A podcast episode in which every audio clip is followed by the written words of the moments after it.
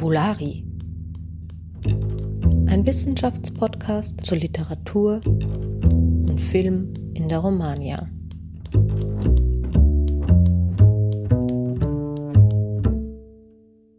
Hallo an alle Zuhörenden. Mein Name ist Stefanie Meyer und ich möchte Sie und euch ganz herzlich begrüßen zu Fabulari. Und heute sprechen wir über literarische Aufarbeitungen sexualisierter Gewalt in der Gegenwartsliteratur. Und hierzu habe ich mir eine Expertin eingeladen, und zwar Anna Nenadovic. Hallo, liebe Anna. Hallo, guten Morgen, Stefanie.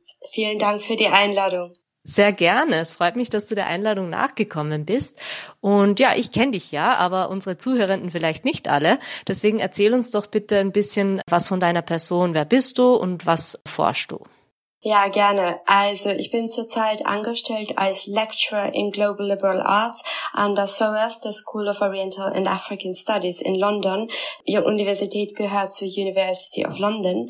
Und äh, hier leite ich das Global Liberal Arts Programm und ich unterrichte auch in diesem Programm, genauso wie in den Programmen für Geschichte und Philosophie.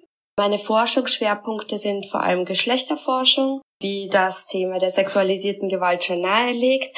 Hier im Bereich der Disziplinen Literaturwissenschaft, Kulturwissenschaft, Philosophie und mit regionalen Schwerpunkten zu Lateinamerika und Karibik und äh, subsaharischem Afrika. Ich habe in Berlin an der Freien Universität am Lateinamerika-Institut promoviert, eben zum Thema der sexualisierten Gewalt in lateinamerikanischer und südafrikanischer Literatur. Und davor habe ich im Germanistikbereich gearbeitet, in Bosnien an der Universität zu Banja Luka, in Mexiko an der Universität Guadalajara und das nach Diplomstudien in Romanistik und Afrikanistik und DAF an der Uni Wien und mit längerem Aufenthalt an der Uni in Havanna, Kuba. Ja, Wahnsinn, was du schon alles gemacht hast. Das ist sehr beeindruckend. ja, wir wollen, wie gesagt, heute über ein leider nach wie vor sehr präsentes Thema in unseren patriarchal geprägten Gesellschaften sprechen, nämlich eben über die sexualisierte Gewalt. Konkret werden wir uns anschauen, also du hast eine Monographie veröffentlicht hierzu, du hast schon gesagt, das war dein Dissertationsprojekt, und zwar heißt das gute Werk Zwischen Schweigen und Sprechen, sexualisierte Gewalt gegen Frauen in lateinamerikanischer und südafrikanischer afrikanischer Literatur und ist 2023 bei Transkript erschienen. Ja, wir wollen uns eben dem Thema ein bisschen widmen. Vielleicht vorweg die Frage, wie siehst du denn das Verhältnis zwischen diesem doch recht sensiblen Thema und der Literatur? Also welche Rolle nimmt hier die Literatur ein? Ja, wie siehst du das? Also vorab mal sexualisierte Gewalt auf verschiedene Arten war seit immer schon oder ist seit immer schon Thema in der Literatur. Wir kennen das aus der Antike, ganz besonders mit der Geschichte von Lucretia und dem Beginn des römischen Reiches. Es ist eine komplexe und lange Geschichte, die oft auch patriarchale Stereotype reproduziert hat. Aber im Prinzip können literarische Texte unsere Erwartungshaltungen dekonstruieren und uns zum Hinterfragen unserer Erwartungshaltungen anregen. Und das zeige ich, versuche ich zumindest in meinem Buch zu zeigen mit meinem ausgewählten Korpus. In den Romanen, die ich analysiere, zeige ich, wie literarische Texte mit Sprechen und Schweigen über sexualisierte Gewalt in unterschiedlichen geografischen und zeitlichen Kontexten umgehen und wie sie das Schweigen darüber, das immer noch vorherrscht, trotz MeToo, aufzeigen und uns dazu anregen, uns zu fragen, was eigentlich los ist und warum das Schweigen immer noch so dominant ist und warum dieses Thema noch tabuisiert ist. Mhm. Ja, du hast ja schon erwähnt, dass du dich mit verschiedenen Werken auseinandersetzt, die eben auch verschiedenen geografischen Räumen zuzuordnen sind. Konkret beschäftigst du dich mit fünf unterschiedlichen Romanen, und zwar aus Mexiko, Brasilien und Südafrika. Was hat dich jetzt dazu gebracht, genau diese Werke für die Analyse heranzuziehen? Ich fange mal an, damit die Werke zu nennen. Ja. Das bekannteste für HispanistInnen ist vermutlich Bolaños 2666. Das mhm. ist eines der Werke, mit denen ich mich beschäftige. Hier konkret mit dem vierten Teil, der Parte de los Crímenes. Der brasilianische Roman ist Adriana Lisboas Sinfonia en Branco. Und ein weiterer mexikanischer Roman ist von Cristina Rivera Garza, Nadie me verá llorar. Und hm. die zwei südafrikanischen sind von Sakes Mda, The Madonna of Excelsior und von Zoe Weecombe, David's Story. Ich war sehr fasziniert von diesen Romanen, da sie das Schweigen über sexualisierte Gewalt geradezu inszenieren. Mhm. Das Schweigen wird bewusst, teilweise spielerisch, teilweise ironisch, vor allem eben bei Bolaño, eingesetzt, um uns Lesende daran zu erinnern, dass das Schweigen über sexualisierte Gewalt immer noch dominiert mhm. und das Sprechen über diese Erfahrungen aus Opferperspektive nur unter bestimmten Voraussetzungen und in bestimmten Kontexten sozial erlaubt ist, unter Anführungszeichen. Mhm. Die Romane zeigen auch diese enge Interaktion zwischen Schweigen und Sprechen, wobei die hier nicht an die Texte komplett gebunden sind, sondern an einzelne Figuren, wie ich aufzeige. Und die Möglichkeiten des Schweigens oder des Sprechens sind abhängig von der Intersektion unterschiedlicher Unterdrückungsmechanismen, die nicht nur auf Geschlecht basieren, sondern auch auf Race und Klasse, wie ich in meiner Analyse aufzeige.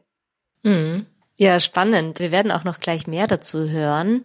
Was war denn jetzt für dich die interessanteste Erkenntnis bei der Analyse, was die Vergleichbarkeit der Werke angeht? Also ein bisschen was hast du schon genannt, aber gab es beispielsweise auch äh, stilistische Merkmale, die wiederkehrend waren? Ähm, ja und nein. Also die Texte spielen sehr mit der Perzeption der Lesenden und sie führen uns oft in die Irre, indem sie eben teilweise sehr explizit sexualisierte Gewalt beschreiben. Mhm. Wir glauben, es sind die Opfer, die Überlebenden teilweise, die über die sexualisierte Gewalt sprechen. Aber eigentlich sind das andere Figuren oder die Erzählinstanz. Und sie regen uns wirklich an, zu hinterfragen, was genau ist sexualisierte Gewalt, wann beginnt sie, womit beginnt sie. Und mhm. das schaffen sie auf unterschiedliche Arten, indem sie das Schweigen so oft verwenden und so oft betonen. Schweigen als Wort, also Silencio oder Silence, sind durchgängig in den Texten zu finden. Mhm. Und das fand ich eben so bemerkenswert an diesen fünf Romanen.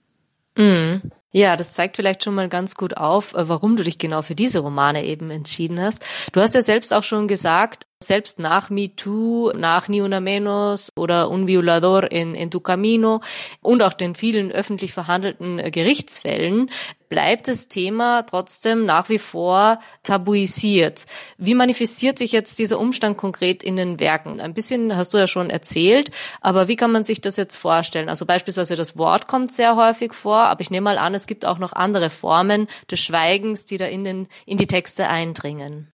Ja, also Tabu als Wort kommt selbst vor, aber mhm. was ich besonders herausarbeite, ist, dass einigen weiblichen Figuren das Brechen des Schweigens sehr wohl erlaubt wird und sie bekommen das Recht, das soziale Recht zu sprechen in bestimmten Kontexten.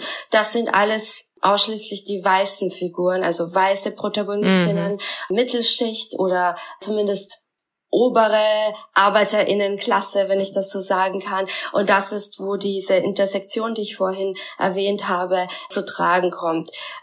Rassifizierte Protagonistinnen, die Arbeiterinnen sind, die Dienstmädchen sind, die Kindermädchen sind, denen wird das Recht auf Sprechen abgesprochen. Das heißt, sie werden zum Schweigen verurteilt. Teilweise passiert das durch andere Figuren selbst. In Sekundars Roman The Madonna of Excelsior vor, ähm, zum Beispiel, ich wollte direkt ins Englische springen, will die Nikki, die vergewaltigte Figur, mit ihren Freundinnen, die selbst auch schwarze Afrikanerinnen sind, darüber sprechen. Sie möchte sagen, oder sie versucht, sie setzt an zu sagen, he wronged me, und da wird sie unterbrochen und mhm. die Freundinnen schreien selbst, Du hast es doch gewollt, du hast sein Geld angenommen, genieß das Geld, beute ihn aus, den weißen Mann, den weißen Afrikaner. Afrikaner ist im südafrikanischen Kontext sind die weißen Buren, die Apartheid eingeführt haben. Mhm. Genau.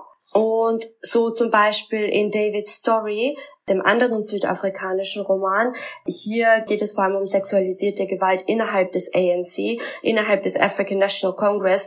Nelson Mandela war einer der bekanntesten Anführer des ANC, die aktiv gegen die Apartheid gekämpft haben. Hier beschreibt Sally, eine der Protagonistinnen, sehr kurz eine Szene und zwar über die unspoken part of the girls training. Mhm. Es zeigt, dass innerhalb der Guerilla alle wussten, dass sexualisierte Gewalt normalisiert ist, zum mhm. Alltag von weiblichen Kämpferinnen gehört, aber Niemand spricht darüber, niemand weiß es offiziell. Und das ist nicht nur auf den südafrikanischen Kontext eingeschränkt, wenn wir äh, nach Kolumbien schauen, die letzten Jahre mit dem Friedensprozess mit der FARC, auch hier, auch in den Friedensverhandlungen wurde explizit in die Dokumente aufgenommen, dass in den ersten paar Jahren weibliche Guerilleras nicht über die sexualisierte Gewalt innerhalb der Guerilla sprechen dürfen öffentlich. Mhm. Spannend. Das heißt, die Romane zeigen Themen, die sehr real sind und das Schweigen, das sehr real ist, auf, indem sie es in den Fokus der Erzählung rücken. Mm wirklich sehr interessant. Jetzt stelle ich mir vor, dass durch dieses Schweigen, das ja dann teilweise auch eben im Text selbst zu finden ist, auch bestimmte Lehrlücken oder Leerstellen im, im Text entstehen. Welche möglich oder Schwierigkeiten bieten denn solche Texte dadurch den Lesenden oder auch den Analysierenden? Ähm, erstmal vorab, literarische Texte sind natürlich Kunstwerke. Sie wollen Gefühle in uns wecken, sie wollen uns zum Denken anregen, sie spielen mit unserer Perzeption, mit unserer Rezeption und Leerstellen können auch diese Funktion erfüllen. Das heißt, ich kritisiere nicht im Prinzip, dass es Leerstellen gibt, sondern untersuche, welche Art von Lehrstellen es gibt. Wir sehen ganz unterschiedliche Beispiele. Ein bekanntes Beispiel aus der deutschsprachigen Literatur ist Heinrich von Kleist, die Markise von O, in dem die Protagonistin im Schlaf vergewaltigt wird. Mhm wobei diese Vergewaltigungsszene selbst nur als langer Bindestrich im Text vorhanden ist. Mhm. Eine grafisch sehr starke Leerstelle. In den Romanen, die ich untersuche, selbst wird die sexualisierte Gewalt eben, wie ich bereits gesagt habe, teilweise auch sehr grafisch dargestellt, aber die Stimme der vergewaltigten Figuren, der Überlebenden wird zu einer Leerstelle konstruiert. Mhm. Das heißt, wir glauben, wir lesen ihre Perspektive, wir lesen über die Vergewaltigung, über die sexualisierte Gewalt durch ihre Augen, mhm. aber wie ich dann zeige in all meinen Analysen, passiert das nicht. Wir lesen sie durch fremde, durch andere Augen. Mhm. Ja, das ist sehr bezeichnend. Da kann man bestimmt auch manche Rückschlüsse ziehen auf bestimmte gesellschaftliche Diskurse. Lass uns nun vielleicht ein bisschen konkreter auf ein spezifisches Werk eingehen. Du hast ja jetzt viel auch erzählt von den südafrikanischen Werken. Wir wollen uns jetzt aber einem lateinamerikanischen Werk widmen, und zwar eben Symphonie im Branco. Erzähl uns doch bitte ein bisschen was über den Roman und vielleicht kannst du ja einige wichtige Eckdaten uns hier abliefern und auch ein bisschen erzählen, was wir dann hören werden. Ja, gerne. Die Szene ist auf jeden Fall sehr grafisch. Es ist einer der Romane von der aktuellen brasilianischen Autorin, aktuell noch lebenden brasilianischen Autorin Adriana Lisboa, der 2001 im portugiesischen Original mit dem Titel Sinfonie im Branco publiziert wurde. Die deutschsprachige Übersetzung folgte 2013, also viele Jahre später, unter dem Titel Sommer der Schmetterlinge. Und der Fokus des Romans ist die incestuöse Vergewaltigung über Jahre von der Protagonistin Clarisse durch ihren eigenen Vater. Der Roman behandelt das sehr intensiv Clarisses Trauma, die Auswirkungen dieser incestuösen Vergewaltigung auf die Familie und vor allem auf die Beziehung zwischen Clarice und ihrer jüngeren Schwester Maria Ines. Und was einer meiner Schwerpunkte der meiner Analyse ist, es gibt auch eine zweite vergewaltigte Figur in diesem Roman, die die Vergewaltigung nicht überlebt, die auch noch Opfer eines Femizids wird. Und zwar ist das Lina. Sie ist Clarisses Freundin und sie ist Afro-Brasilianerin. Mhm. Clarisse ist weiß aus der Mittelschicht, Lina arm. Sie wird als mit Lernschwierigkeiten beschrieben und eben Afro-Brasilianerin. Mhm. Ihr Leiden beschränkt sich auf knapp eine Seite in über 300 Seiten des Romans, während Clarissas Erzählung, ihr Trauma, ihr Umgang mit den Vergewaltigungen eben sich über diese 300 Seiten spannt. Mhm. Also schon auf formaler Ebene ein großer Unterschied. Ja. Und eben Race und Klasse spielen hier eine wichtige Rolle. Und ja, so viel mal zum Roman.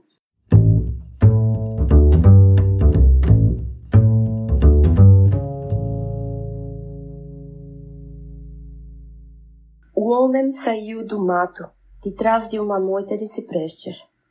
Estava esperando por ela. Sabia de muitas coisas, embora não fosse dali. Sabia de muitas coisas, estava esperando por ela, Lina, e saiu feito uma assombração de trás de uma moita de ciprestes. A noite negra deixava o uniforme escuro, até o chapéu e os olhos. Bidimensional, como se não fosse gente, mas um desenho numa folha de papel. Lina não gritou, porque o primeiro gesto dela, rápido e calculado, foi tapar-lhe a boca com uma mão forte demais, exageradamente forte. Ninguém precisava de tanta força assim para tapar a boca de Lina, para impedi-la de gritar e subjugá-la. Aquilo durou meia hora e significou muito pouco. Meia hora, quase nada, praticamente nada.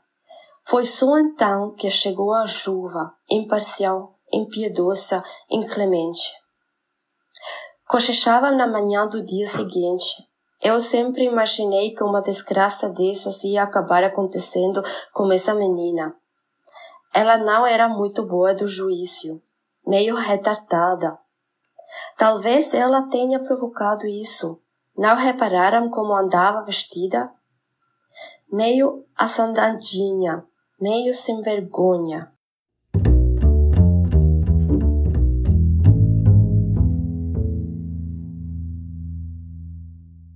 Also dieser Textausschnitt zeigt einfach Linas absolutes Schweigen. Das wird schon grafisch dargestellt, dass sie nicht mal schreien kann, weil der Mann, der Angreifer, ihr mit einer brutalen Bewegung die Hand auf den Mund legt und sie so am Sprechen hindert oder am Schreien hindert. Mhm. Es ist eine absolut kurze Szene und die Kürze dieser Szene und die Insignifikanz für die Gesellschaft dieser Vergewaltigung und dieses Femizids wird auch indirekt angesprochen, indem Lisboa eben schreibt, significou muito pouco mehr oder quasi nada.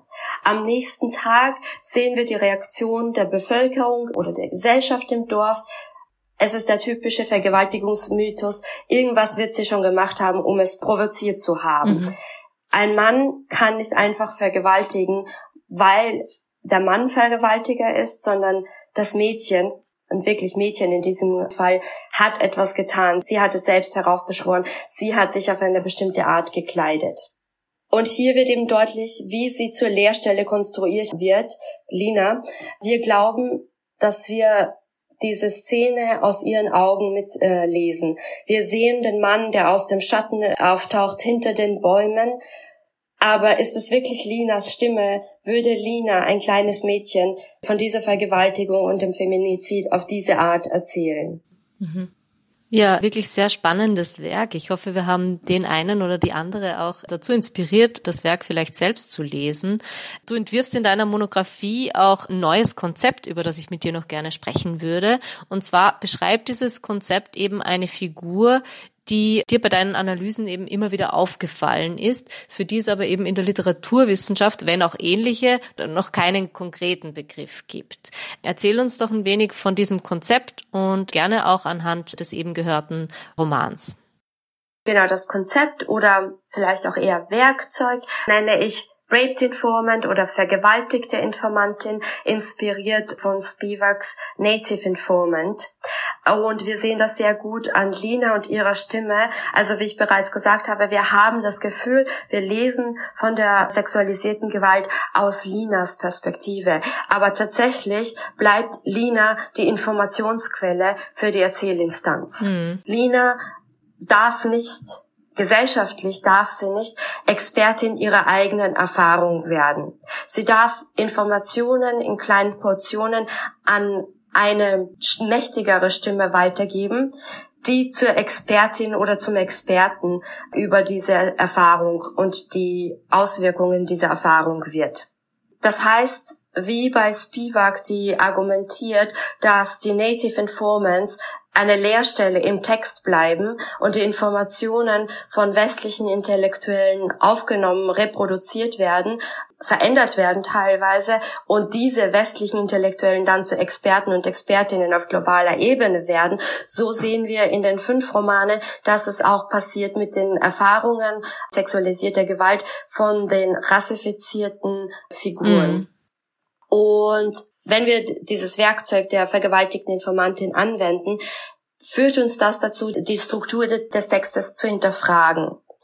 Wer spricht, wessen Fokalisierung? Ja, ich spreche hier mit Jeanette, der nicht immer sehr beliebt ist bei Literaturwissenschaftlerinnen, aber im Falle solcher Analysen sehr mhm. hilfreich. Wessen Fokalisierung, wessen Stimme durch welche Distanz, in welchem Modus wird eigentlich hier über diese sexualisierte Gewalt geschrieben? Ja. Ja, sehr spannend und gewisse Kritiken sind ja auch äh, generell im Feminismus sehr laut, eben wenn es darum geht, dass nur weißen Subjekten das Wort zugesprochen wird. Also wirklich sehr spannende Analyse. Vielen Dank dafür. Zu guter Letzt noch eine Frage und zwar eine Frage, die ich relativ häufig stelle, aber die mich einfach immer interessiert. Was war für dich denn jetzt die, die spannendste Erkenntnis im Rahmen dieses Forschungsprojekts und oder welche Forschungslücken sind dir aufgefallen oder welche Forschungslücken verbleiben? Hm ähm, Forschungslücke. Ich argumentiere im Buch selbst und zeige das vor allem auch an der Rezeption der fünf Romane, besonders auch an der Rezeption von Lisboas Roman, aber auch von Bolaños Roman, der ja sehr breit rezipiert wurde, mhm. wie das Thema der sexualisierten Gewalt wieder zu einer Leerstelle gemacht wird, wieder an Bedeutung verliert die meisten Auseinandersetzungen, literaturwissenschaftliche, aber auch breitere Rezeption von Bolaños 2666 verwerfen den vierten Teil, La parte de los crímenes, als mh, hm, ist jetzt nicht so ein gelungener Teil, sehr repetitiv, mhm. sehr langweilig, er sagt nichts aus. Ich argumentiere aber, dass wenn wir nach der Stimme der vergewaltigten Informantin konkret suchen, dass dieser Teil gerade sehr fruchtbar ist und eigentlich das richtige Talent Bolaños aufzeigt und seine unglaubliche Macht durch Ironie, durch Verblendung die Probleme der Gesellschaft aufzuzeigen, genauso wie sexualisierte äh, Gewalt in der Gesellschaft vernachlässigt. Eben für mich war die, die spannendste Erkenntnis, dass Repräsentationen sexualisierter Gewalt absolut vielschichtig sind. Wir können nur an der Oberfläche kratzen und die Texte trotzdem verstehen, wir können aber auch viel tiefer gehen und Strukturen, die aus Patriarchat und Imperialismus stammen, erkennen.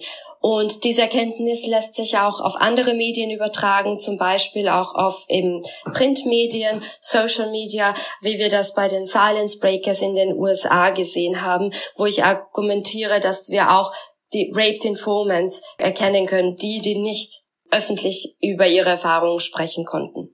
Und die letzte, zum Abschluss, die letzte große Erkenntnis, die vielleicht über oder hoffentlich über die Darstellung sexualisierter Gewalt hinausgeht, ist die enge Interaktion zwischen Sprechen und Schweigen.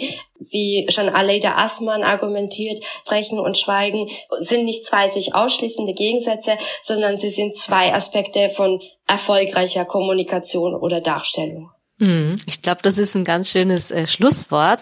Liebe Anna, herzlichen Dank, dass du dir heute Zeit für uns genommen hast. Vielen Dank für eure Zeit. ja, und wir hören uns wieder in zwei Wochen.